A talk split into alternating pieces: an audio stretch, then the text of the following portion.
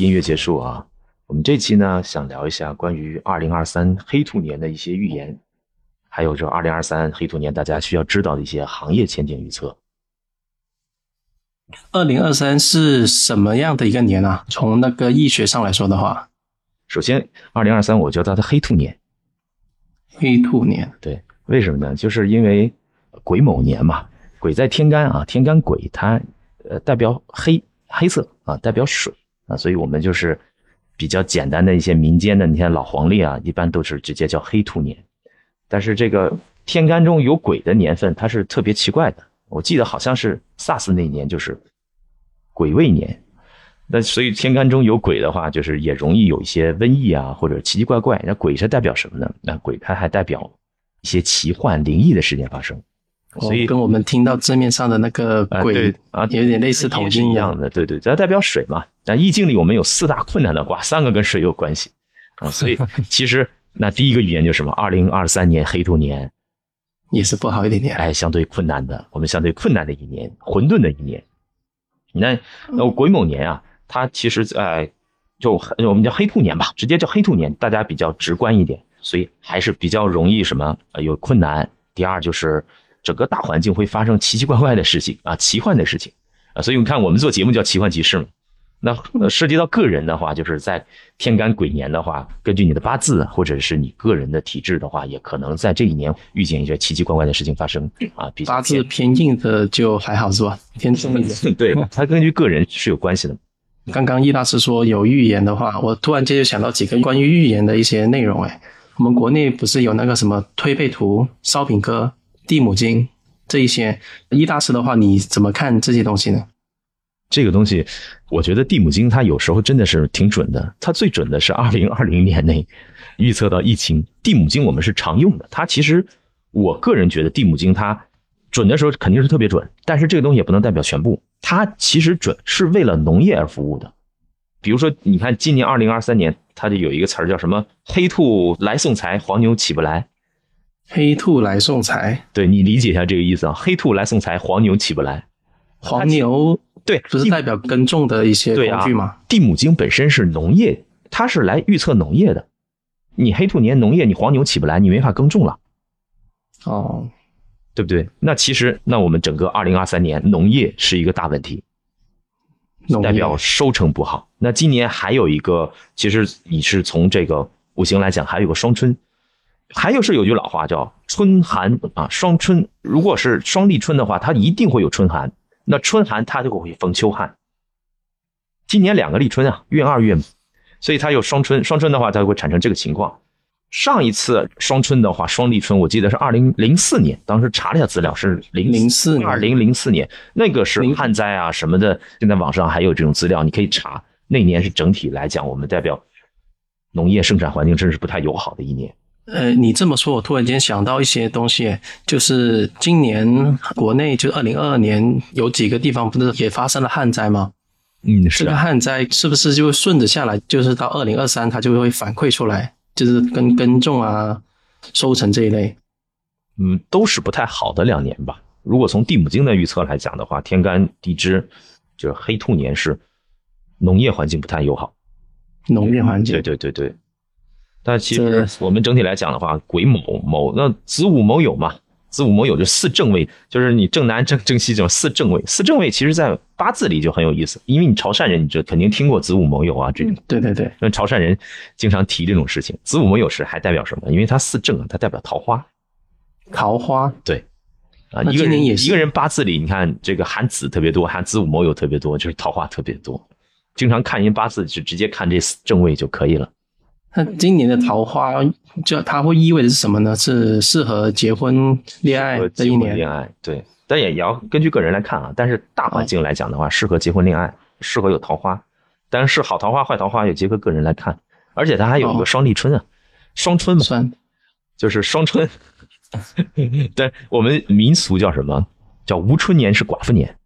无春年，对双春的话，那不就喜庆年年的那种？就是就桃花年，桃花也代表人际嘛，就是反正就是代表这个意思。二零二四年就是无春年，二零二四，对，就是民间叫寡妇年。那我们就是二零二三年是两个春，二零二四年没有春，叫黑兔年。二零二四叫什么？叫青龙年，因为甲辰，因为辰嘛，所以说黑兔是一个意思。其实那还有个典故就是推背图啊，我不知道大家知道这个东西。这个这个知道是唐代的一个预言诗嘛？嗯，对，他其实是每年都在写嘛，他就有一个黑兔入青龙。黑兔入青龙，对对对，他其实，在四十四卦，他有提到这个叫黑兔入青龙。哦，看来叫黑兔青龙，青龙我能理解为是权力吗？还是之类的？也可以这么理解，它毕竟它是全方位的一种。OK，是相对于权威或者是上层，可以这么理解。这很多理解方法，它大环境这么理解啊？明白。你看你切入角度是什么？在推背图里就有一种叫黑兔走入青龙穴，欲进不进不可说，欲进不进，其实就是兔年到龙年，就很多事儿你是不可说的。明白。对，那其实这个来讲的话，就是会有一个什么现象，比较混沌的一年。混沌。对。那混沌我能理解为意味着是充满机会的一年吗？就是就是规则比较混乱，这时候的话就是大家都在抢。着定规则的这个这个这个这个环境吧，因为对癸卯年它有一个今年还有卦象啊，它是上为阴水壬子癸为坎卦，下为阴木甲卯乙为震卦，这个叫水雷准卦，它那个字是屯，又叫叫水雷尊卦啊。其实我们这但是你可以念屯卦也可以的，现在大家念东西都是这样。其实这个是易经的第三卦。你除了乾卦、坤卦，乾代表天，坤代表地，之后就是准卦，就屯卦嘛。这卦其实就是什么意思啊？就混沌，混沌，天地初开，一片朦胧。这个卦其实蛮适合是什么呀？就是你浑水摸鱼，擦边球。呃，就是比较大家都是比较混沌的一年，就整体来比较混沌。你可能是为了未来的话，你想做出一点好的一些事情呢，可能需要一些浑水摸鱼。哦，明白。我们刚刚提到了这个推背图啊，你关心的地母经，对，还有这个十年烧饼哥，烧饼哥有听过吗？就呃，烧饼哥是刘伯温的，但是其实我们讲推背图，正常来讲的话，我们啊，刚才是提到四十四项，其实正常来讲，癸卯年我们要提它第四十项，四十项，对，就是古卦。古卦，古卦又是卜是什么意思啊？一上面一个虫，下面一个米。蛊其实代表瘟疫，身体上我们代表疾病，代表瘟疫，啊，就蛊惑人心，就是内心迷乱。整个来讲，它也符合癸卯年，就黑兔年的我们那个水雷准卦，就是内心很混沌，外边是什么？还是会身体健康啊，疫情泛滥啊。但是其实黑兔啊，它单纯来讲，它并不是一个很可怕的事情，它只是说在从农业这个我们说身体健康、疫情方面，它确实。今年也是比较混乱的一年，那我能理解为算是后疫情时代了吧？就是它不会像我们这一两年说算是疫情高爆发，到这一年的话，就属于乱中有序的那种感觉吗？它会逐步的开放，因为二零二四年的话，它进入到甲辰龙年的话，它是一个全新的一个运势，就是全新的这个，所以整个黑兔年我们正常来预测的话，那经济怎么样？经济还是一片混沌，不管是金融、地产，它可能还是会不太好。农业要注意农业生产安全，天灾人祸还是有的。但是你进入到李九运之后，它肯定跟火有关系比较好。那我们说，可能有些行业啊，就科技啊、能源行业都是比较从二零二三到二零二四过渡啊，就是黑兔过渡到青龙这些年来讲的话，这些行业会有未来有发展。哦。跟我从事的这个碳能源的这个听起来应该还算是能开心一下是吧？煤老板是吧？能源还可以，能源还可以。最近听说这个澳洲的煤炭也能运过来了。那整体国内的话，对也避免了这种能源紧缺啊，相对来讲回归到一个比较好的，而且百废待兴嘛。那很多行业它慢慢要重新开启，重新要恢复经济的话，能源行业肯定是未来讲是首当其冲嘛。对对对，它可能是在民生复苏。今年还有个卦叫值年卦，值年卦是黄极释经的。它今年二零二三年叫烽火佳人卦。烽火佳人，对这个烽火佳人卦，其实也呼应了我们刚刚讲的啊，跟火有关系的，跟这个民生有关系的。烽火佳人卦其实，我们正常来拆开看啊，这卦其实有离有巽，其实都为女人。哦，离代表中年女人，巽代表这个大女二，反正离巽代表大女二女。因为二零二四年正好是离运，离运的话，那就是中年女人的地位啊，社会的核心啊，它会慢慢提高。我好奇想问一下，这个女性她的背后的属性是代表什么？我们之前的理解是我们目前的话，可能还算是男权社会嘛。现在如果是女性开始走到一个重要的位置的话，它意味着是有什么重要的信息吗？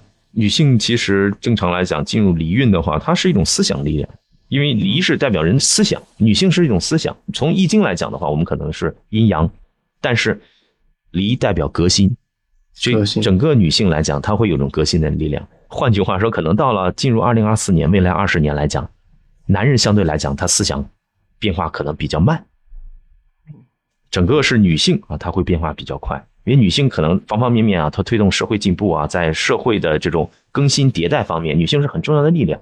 再加上这个从紫微斗数来讲，今年生年是太阴化禄，太阴也代表女人，所以今年来讲是特别特别有趣的一年，有桃花，有双春，代表女性的卦象。所以经济复苏靠什么呢？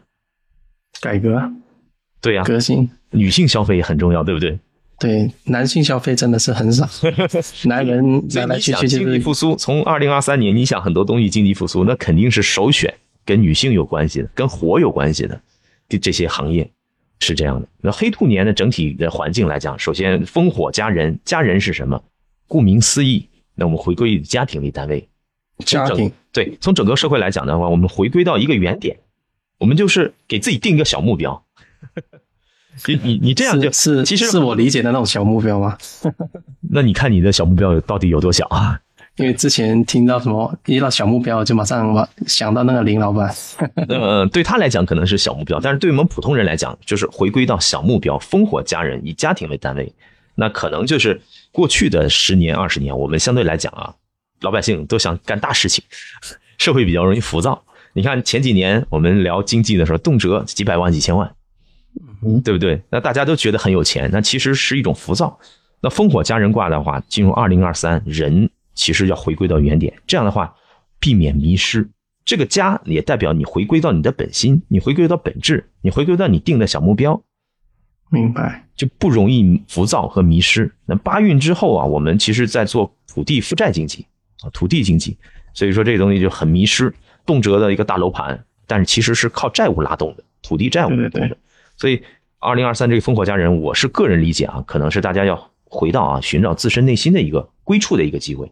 那整体来讲，那你说金融地产和这方面还是比较弱，但是这两年寅木年啊，癸卯年两个木年，而且女性也比较重。正常来说，文化思想它女性先突破的一年。女性可能比男性更容易去转变的一年。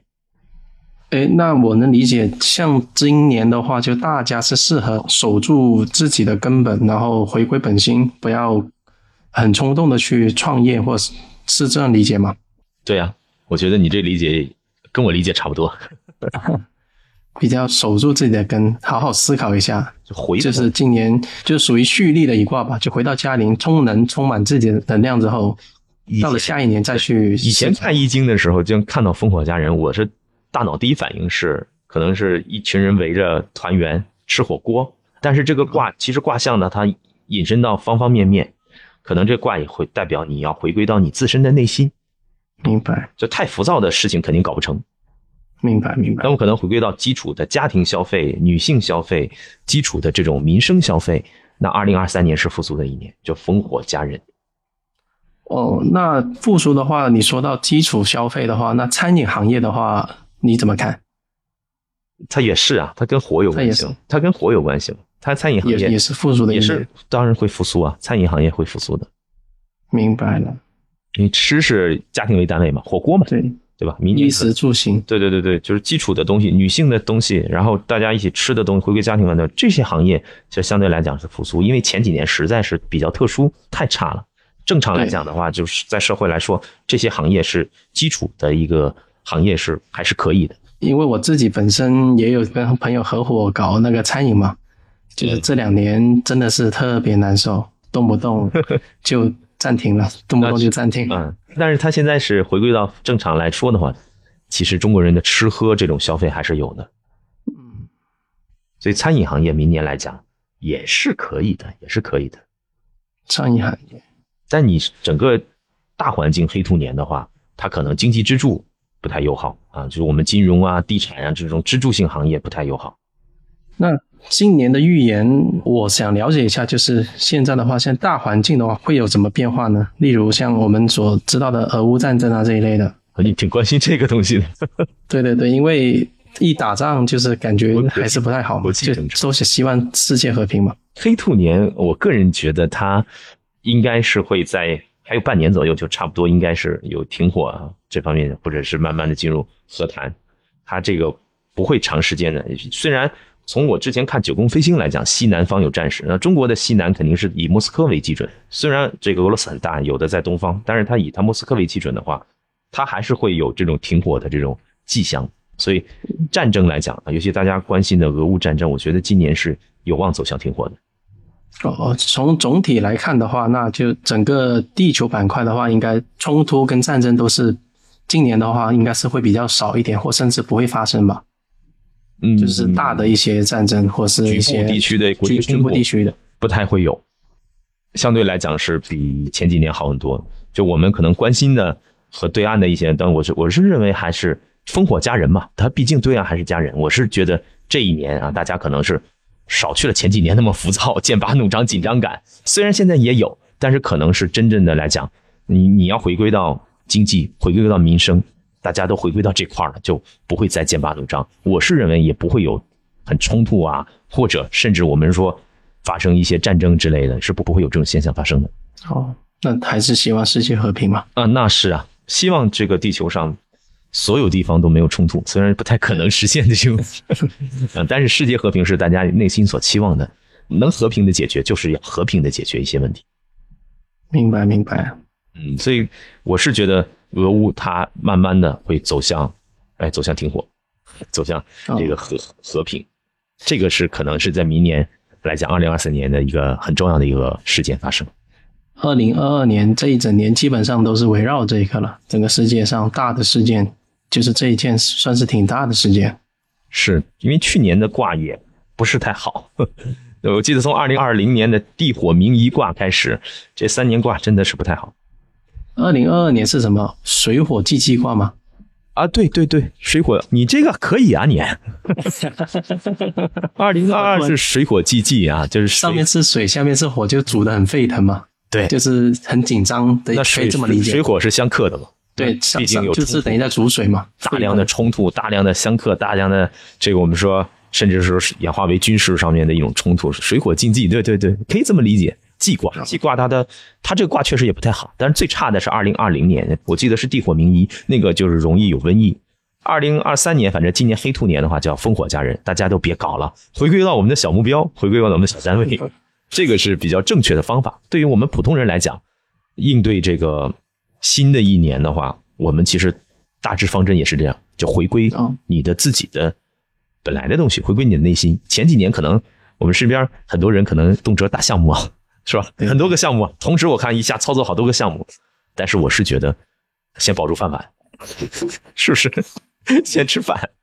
我今年吃饭这一年，先吃火锅，先回到家人，回到一个小的地方，然后我们慢慢的再进入到这我们龙年，对吧？青龙年，甲辰青龙年的时候，我们就这个东西就慢慢的下一个运势，下一个时代，我们再采取一些方法。对于普通人来讲的话，就是回归到我们本心。回归到小目标，回归到家庭。那易老师，对于普通家庭来说，这一年的话，我们有什么要应对的？就相对的，能做一些预防啊，或者是一些提防之类的东西吧。我其实大家都平平安安度过，就跟黑兔年我刚刚说的前两个预言是一样的，它还是有瘟疫的现象发生，还是健康，还是健康，还是健康。另一方面就是内心的混沌，因为它是一个水雷准卦，就是一片朦胧的意思。在二零二三年，大家会注意什么？心理健康。除了疫情之外啊，还有心理健康。听说这几年这个精神病院床位都是非常紧俏，对，这两年这两三年，听说现在最好的生意是精神病院，床位是一票难求啊，很多老板很多的人都是抢着去那里，这个就是一种社会时代展现。对、你这么说的话，突然间联想到就是一些后疫情时代的一些配套的应对哦。因为古卦呀，因为它四十象癸卯卦是古卦，古是在外为瘟疫，为身体差，在内是什么？内心被精神惑，对，蛊是一种精神影响。所以二零二三年最重要的是什么呀？我觉得想这一年想大家过得特别好的话，回归家庭为单位，躺平吧。哦 就是内心也不要受影响，外在的话身体健康就行了。其实很多东西把我们把欲望啊，把很多事情，把浮躁的心给暂时给抚平，然后回归到小单位，浑水摸鱼过一年。我去，我对啊，因为他这个他是混沌卦，混沌卦这种这种卦的话，想好的话，就是这卦的方法运用就是浑水摸鱼，摸鱼的一年，大家集体啊，老百姓摸摸鱼嘛，上班打打牌摸摸鱼，也不要有什么大的动态啊。那这一年，我觉得相对来讲是比较符合普通人的表现行为。哦，这样。今年的话，还有一些我们要注意的点吗？如果在从事一些金融行业或者是地产行业的话，算算是今年基本上不要动是为最好，嗯 这个也动不起来呀、你动不起来。今年这个立春八字的话，它里面都没有金呐、五行里里面都没金对呀、那肯定是金融经济也不好。哦，这个东西对他们来讲是没有就熬啊，没有任何建议。那就地哦产金融，那肯定还是比较低迷。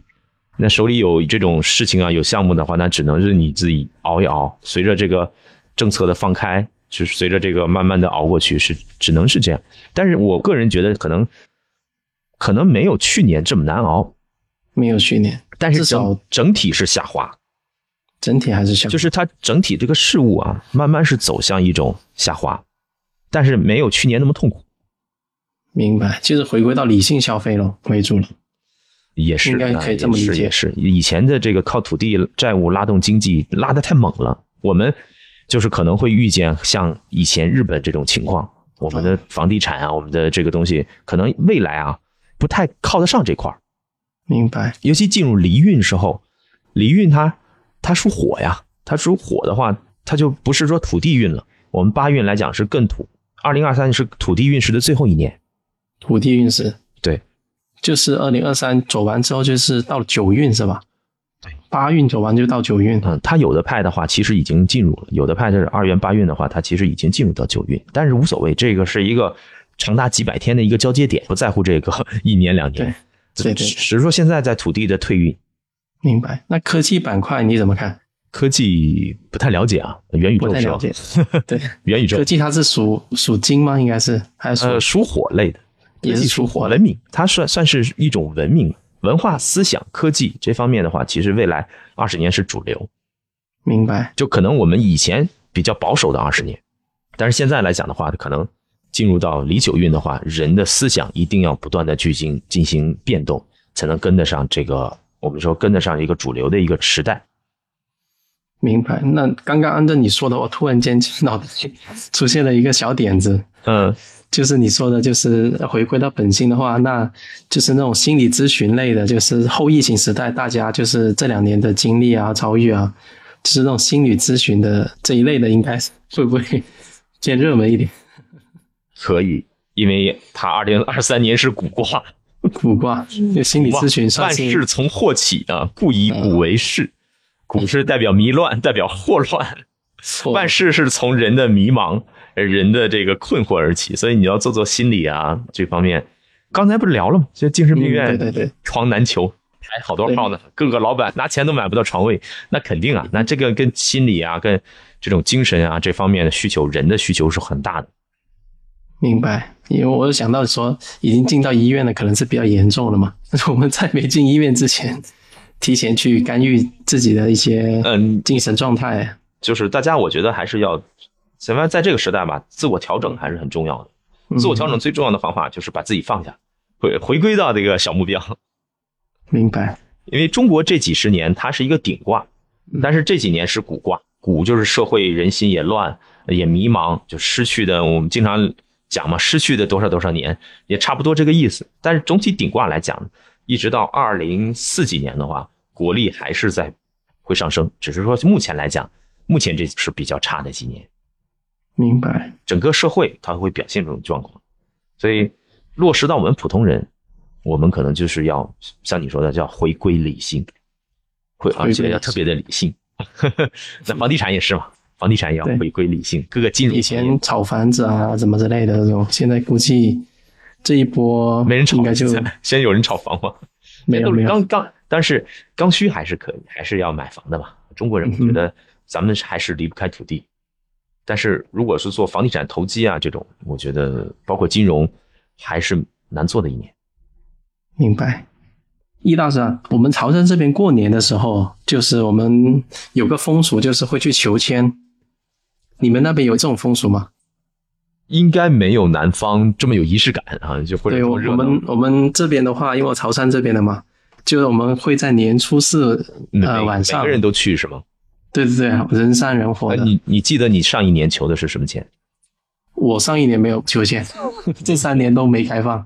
你可以求一下，寺庙都没开放嘛，就是不要人聚众嘛。三年求不了签，那今年对三年没求找机会求一下，求一下啊，看一看。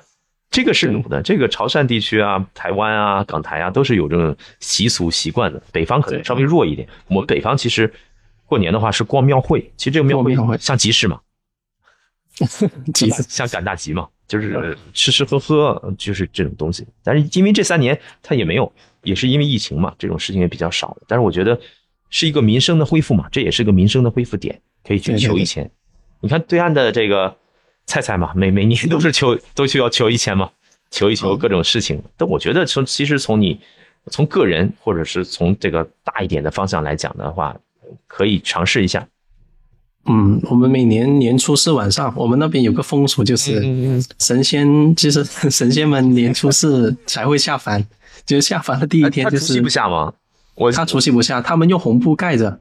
那神像那些全部都是用红布盖着啊，那还跟北方不一样啊。我们是因为除夕那天都都是开始下了，就除夕啊、除夕拜啊，然后初二什么财神啊之类的啊。你们是在初四之前是民俗中的这些神仙是不下是吧？对对对，然后他们是初四晚上吧，就是凌晨，就是我们初四凌晨去接，就是到初五嘛。呃，全家都要出去吗？一个家庭派一个代表吧，一个代表 家长是吧？对，然后把 大家的八字啊什么的，那你是上报接是怎么去接？我们就是直接去那里求签吧，求就他上来说，那是应该是庙主他们去接，接下来之后就那些信众啊就会去那里开始求签了。嗯，他也会给予，就是也会求一下明年的这个整体的预测一些状况，是吗？对对对，像香港那边他们就求车公嘛。啊，车公我知道，我有了解。呃，黄大仙庙好像也有车公文。对，黄大仙他们比较多的是车公嘛。然后我们这边潮汕地区的话。我之前有去的话是去，好像是陆丰那边的，叫做玄武山的，呃，玄天上帝是吧？对，玄天上帝，脚踩玄龟，然后是是，我对民俗方面了解的还可以，包括车公啊，很多香港人跟我说，不，车公很灵，拜的那个东西很灵，感应很强。那我对他每年都有一条预言，关于香港自己本身的。嗯，我记得台湾好像是用虎爷啊，或者各种王爷府这种预测二零二三。这个我们可以持续关注，过段时间可能对面台湾呢又要开始求签了。其实我每年都比较关注他这个行为。